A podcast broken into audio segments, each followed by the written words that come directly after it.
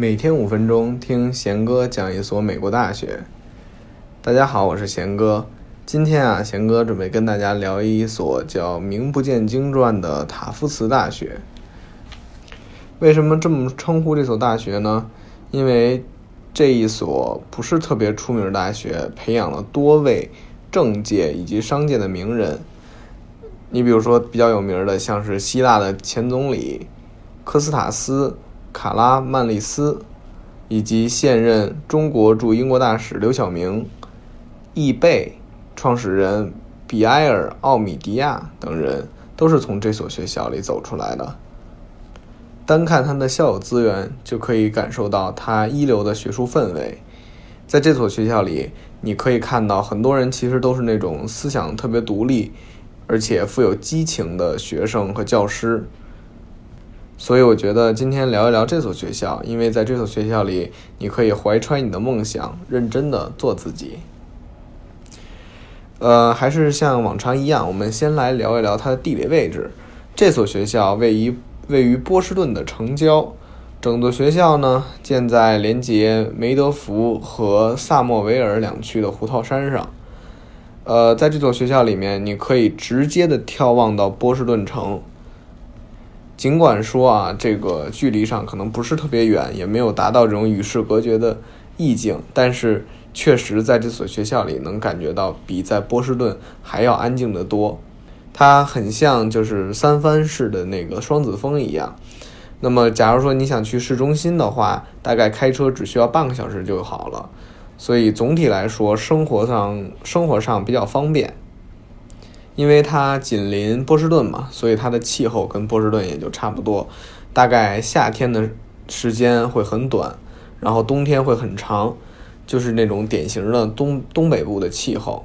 呃，像我们之前介绍波士顿大学的时候有说过，就是在波士顿的话，十一月到四月都是特别冷的时候，就是半年啊都是特别冷的时候，然后最冷的时候能达到零下二十多度。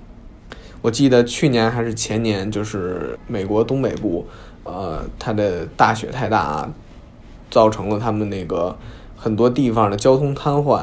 最高的雪可以厚厚度可以达到两米左右，就是六英尺，那其实是相当可怕的。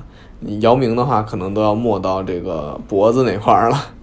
对，那么经常在那里啊，一到冬天看到的就是白雪一片，白皑皑的，可能。很多时候，呃，学校呢也会受其影响，就会有我们之前说的那种 snow day 啊，就是下雪日放假。那么在那个时候，交通也瘫痪，基本上在那个时候，塔夫茨大学也就变成了名副其实的我们说的加里敦大学了。所以，我们单从这个学校位置和呃它的气候上来说，可能在这里面最能够享受的就是夏天了。可是很多时候，我们夏天可能都已经回国了。不过，我们再来说一说这个在塔夫斯大学整体的学术氛围。在这所学校，它的学术氛围还是非常强的。呃，北美综排大概有 US News 上报，大概有四十一位，在今年的最新排名中。然后，这所学校最初呢是一所文理学院学院。可能从今天开始，贤哥会说一些关于文理学院的事儿。那么，也可以提前给大家透露一下。什么叫做文理学院？简单来说，文理学院就是一种文科和理科比较擅长，而且最早只有这些专业，文科专业和理科专业学校的学院，所以统称他们叫文理学院。不过，塔夫斯大学最早是文理学院，后来慢慢就发展成了综合性大学。不过，即使这样，但是学校依旧不是很大啊。那么，所有他们人和人，包括同学和同学之间的关系就比较单纯。加上整体，你像波士顿地区啊，哈佛、耶鲁、MIT 这些学校在一块儿，它有它的衬托，包括 BU 啊、波士顿大学这些，他们学术氛围相当浓厚。那么在这里就能感觉到，其实这个学校非常的沉静，一点也不浮躁，可以安心学习。在整个波士顿地区，他们都没有很强的。文化的排外性，那么他学校呢也是非常注重这个多元化的，呃，那么作为中国学生去那里呢，很多啊贤哥的朋友表示在那里的归属感还是非常强的。那么我们说为什么塔夫茨呃，它的排名会比波士顿大学还高呢，因为波士顿大学应该在四十呃四十七、四十六左右，那么塔夫茨在四十一，因为塔夫茨啊，它是一个完全没有、几乎完全没有学术死角的学校，而且。一直以来都被很多人作为常青藤盟校申请的保底学校，因为我们都知道啊，这个最好的、最理性的选校方式就是一种阶梯性的选校，就是最好的学校在最先选，然后有几个垫底的保底儿学校。那么塔夫茨一直以来都是这些常青藤盟校的垫底儿学校，而且随着呃我们的国际生以及这个。申请这些学校塔夫茨的人越来越多，他录取的难度已经和部分常青藤学校不相上下了。就单说去年吧，它的录取率是百分之十四，什么意思呢？就是一百个人投递简历，只有十四个人被他们录取，啊，投投递申请的话，那么这个数据相当于一个什么段位呢？大概相当于这个与康奈尔大学啊，这个也是另外一所常青藤学校持平。那么其实贤哥之前有一朋友，然后贤哥问他说：“你为什么想去塔夫茨啊？”他同时被啊 U C 大学伯克利分校录取过，但是他还是毅然决然选择去塔夫茨。然后之后贤哥就采访他嘛，他当时就很自豪的跟我说：“说当你的学校拥有完美的学术环境，同时还在波士顿地区的时候，为什么要去其他的地方呢？”嗯，那么贤哥当时也是醍醐灌顶啊。就是因为随着这个名望啊，以及他的实力上升，很多学校已经不把这个塔夫茨这所学校当做备选了，而是把它作为自己的首选。然后像塔夫茨这所这所学校呢，也被视为很多人在康奈尔和布朗大学之间。啊，做一个抉择的这个有力竞争者，可能这三所学校里会选一所去申请。那么我们说啊，尽管这所这所学校没有学术死角，但是它肯定还有一个它的强势专业，对吧？那在这所学校里最强势的专业，值得一说的就是他们的 Fleischer 学院。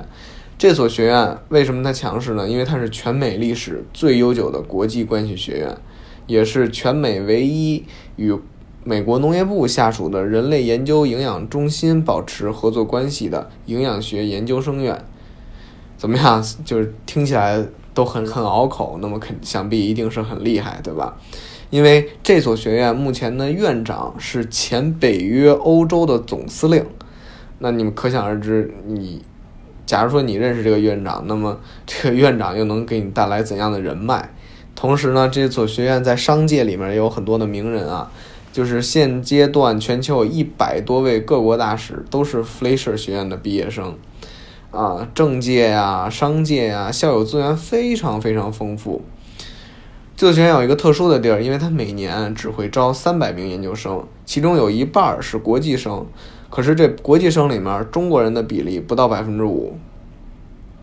那么可以看出来，其实呃也是有一些文化程度在里面啊。那这所学院也提供奖学金，即使是国际生也可以拿到。这一点其实是非常人性化的，因为，呃，就贤哥所知，很少，尤其是这种排名前五十的学校，很少很少会给国际生提供奖学金。但塔夫茨学校会给国际生提供奖学金，它其实很像很像我们就单纯这个这个学院来说，很像我们中国的外交官学院。那么。每年咱们中国的外交部也会派一些官员来这边学习。你像之前咱们说到的这个中国驻美国大使刘晓明，就是这所 fleisher 学院的毕业生。也是因为这个塔夫茨离波士顿地区非常近，大概半个小时左右，所以很多 fleisher 学院的学生可以在哈佛交叉注册上课。什么意思呢？就是这个学生他可以自由的去选择去哪里上课。就很像我们现在国内的有二加二、三加一的这种感觉。说完这个学院了，那我们再来说说那里的人吧。啊，这个塔夫茨学校的同学呢，大多比较多才多艺，同时责任感都比较强。所以啊，我们说他们的主观能动性比一般学校都要强。什么叫主观能动性呢？那简单说就是这里的学生啊，不仅读圣贤书。也非常爱关注这个窗外事，你像他们的学生会经常参加各种平权的社会运动。你像一四年有一年，呃，一四年那年啊，一个白人警察由于过度执法，导致一个一位黑人的同胞窒息死亡。那么很多大量的塔夫茨的学生知道了，就去波士顿中心进行静坐抗议。怎么样？听就是一个素不相识的黑人小哥哥啊，都会得到很多他们学校的学院的人去去关注啊，去抗议。那可以感觉到说，他们学校的人肯定社会责任感爆棚哈。此外呢，啊，他的业余生活也非常丰富。像一般大学来说，他们的业余风都会非常丰富。但是像在这所学校，他们比较重要的就是这种秋季晚会。冬季舞会以及春天全校狂欢的派派对，那么有的时候呢，这个派对呢还会请一些明星来表演。那么在这些派对上，最有最有最有名的一项活动就是啊，有一个叫做涂鸦加农炮的表演了。这个是很少很少能在其他学校看到的。那么这个学校里面也有很多它特别的一个传统啊。你比如说，他们会有一些这种裸奔的传统。那么，当然说这个其实，呃，对于咱们中国学生来说，还是尽力尽尽量少的去做。啊，第二个呢，就是他们学校里面啊，啊，当时是为了庆祝第一支校足球队成立，然后做了一个大炮。然后呢，同时呢，他们也会定期的在学校里开一些美术展，有各种油画啊等等的。那么那个大炮啊，经常也是被很多人用来涂鸦，呃，涂鸦加农炮也算是他们学校的一个特色。嗯，一些学生社团呀，或者专门负责涂鸦的人，会偶尔来这个大大炮上面进行一些他们的艺术的这个发挥以及设计。呃，他们一般会涂一些包括社团宣传啊、重要日子纪念啊等等等等。那么你像之前。有个学生曾经跟我说过啊，这个如果你在某天晚上对这个大炮进行涂鸦涂鸦的话，最好能守到第二天早上再离开，因为呃，如果你守不到的话，很有可能第二天早上其他小组的人就会在上面把你之前涂到涂上去的东西就直接给覆盖掉。那么可想而知，可能之前是一个五毫米啊，就或者说九点五厘米的口径的大炮，然后被涂涂涂涂涂到。啊，可能二十厘米的大炮了，现在已经，那么它还是比较震撼的。那么，如果大家有机会的话，贤哥还是推荐大家可以去那边看一看的。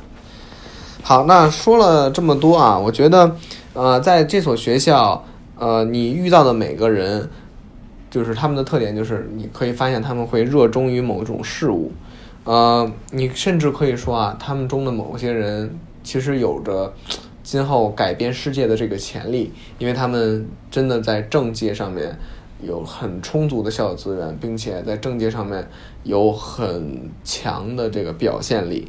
好了，那今天贤哥就讲到这里，咱们下期再见。